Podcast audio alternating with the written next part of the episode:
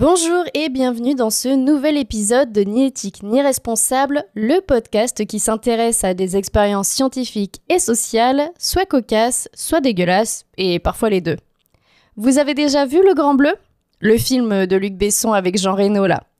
Moi je l'ai jamais vu, mais mon prof de philo nous l'avait résumé comme ça.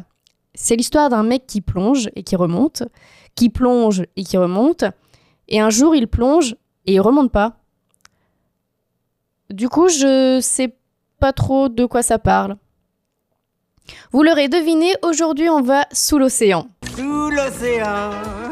Ouais, non, ça va pas être possible. On va plutôt mettre la BO du Grand Bleu du coup. Et j'ai oublié de vous demander, vous avez une bonne mémoire? Moi, pas ouf. Et ça me fascine de voir les champions de mémorisation capables de retenir une suite de chiffres longs comme la liste des conquêtes de Don Juan. Alors certes, il y a des techniques de mémorisation comme le palais mental, mais c'est beaucoup moins fun que d'aller sous l'océan. Sous l'océan.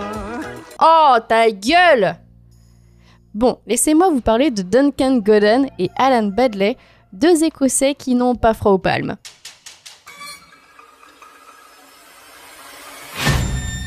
One man crazy. Three very sane spectators.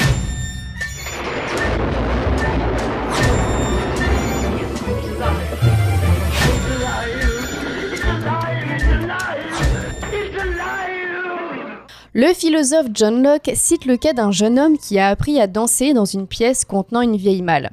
Malheureusement, l'idée de cette remarquable pièce d'étoffe domestique s'était tellement mélangée au tour et au pas de toutes ces danses que bien que dans cette chambre il puisse danser parfaitement bien, ce n'était que pendant que cette malle était là. Il ne pouvait pas non plus bien performer dans un autre endroit à moins que ce coffre ou un autre n'ait sa place dans la pièce. La croyance selon laquelle ce qui est appris dans un environnement donné est mieux remémoré dans cet environnement a bien sûr été une réserve utile pour les auteurs de romans policiers, bien que l'épreuve empirique d'une telle croyance soit quelque peu équivoque.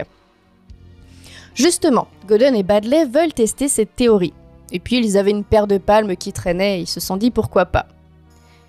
18 sujets ont été testés, comprenant 13 hommes et 5 femmes, tous membres d'un club de plongée universitaire. 5 listes de mots, chacune composée de 36 mots différents, non apparentés, de 2 et 3 syllabes choisis au hasard dans une banque de mots, ont été construites puis enregistrées sur bande. Deux ensembles de communication sous-marine, qu'on appelle DUC, ont été utilisés. Un DUC se compose d'un câble téléphonique reliant la surface au plongeur, se terminant par un transducteur osseux qui, placé sur la mastoïde du plongeur, permet à la fois la communication de la surface vers le plongeur, mais aussi l'inverse. Alors, ok, j'ai dit des mots compliqués là, attendez. Un transducteur osseux, c'est un dispositif qui permet de capter et transmettre du son à partir des os de celui qui le porte. C'est fantastique, hein? Et la mastoïde, c'est une partie de l'os temporal située sur notre caboche, juste derrière l'oreille. Et comme elle est creuse, ça peut servir de caisse de résonance. C'est bien foutu quand même. En résumé, pour communiquer, on utilise un bidule qui fonctionne comme deux boîtes de conserve avec un fil, sauf que la boîte de conserve, bah, c'est notre crâne. Puisqu'évidemment, si on met un micro classique dans l'eau, ça marche pas de ouf. Les deux DUC ont été légèrement modifiés de sorte que le matériel enregistré, surveillé par l'opérateur de surface, puisse être présenté directement au sujet à l'aide d'un magnétophone à cassette. Des planches de formica lestées, scellées avec du fablon, c'est des bandes auto-adhésives très souvent de mauvais goût qu'on colle dans les cuisines pour faire cache-misère, permettaient au sujet d'enregistrer les réponses au crayon à la fois au-dessus et sous l'eau. Les sujets n'étaient bien évidemment pas en apnée, ils étaient équipés d'un équipement de plongée standard, le but n'étant pas de les noyer. Toutes les instructions et tous les stimuli de chaque session expérimentale ont été enregistrés sur bande. La perception auditive efficace des stimuli par un plongeur immergé utilisant des bouteilles d'oxygène est sérieusement altérée par le bruit de sa respiration. La présentation du matériel a donc été groupée de manière à permettre au plongeur d'adopter un rythme respiratoire confortable qui ne perturbe pas sa perception auditive. Ainsi, chaque liste a été présentée en blocs de trois mots. Dans chaque bloc, les mots étaient espacés de 2 secondes. Entre chaque bloc, 4 secondes d'intervalle permettaient au sujet d'expirer, d'inspirer et de retenir leur respiration en vue de la présentation du bloc suivant, et ainsi de suite. Chaque bande commençait par une explication de cette procédure de respiration, suivie d'une section modèle de respiration, pour s'assurer que les sujets respiraient correctement et en rythme avant que le premier mot de la liste n'apparaisse. Les 16 sujets initiaux ont ensuite été répartis au hasard en 4 groupes de 4. Certains devaient se remémorer les mots dans les mêmes conditions, à savoir sous l'eau, et d'autres groupes devaient faire le travail de remémorisation au sec sur la terre ferme.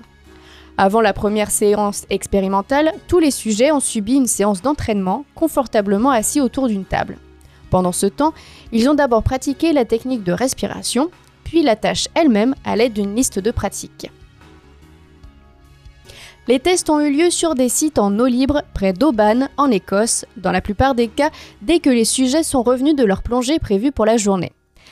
Cette dernière considération a permis de s'assurer que les sujets commençaient chaque session dans à peu près le même état, c'est-à-dire qu'ils étaient mouillés et se caillaient les miches.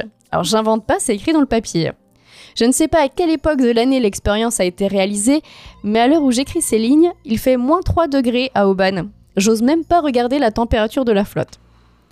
Les sujets dans l'environnement sec étaient assis au bord de l'eau, les masques inclinés vers l'arrière, les tubes respiratoires retirés et les récepteurs en place.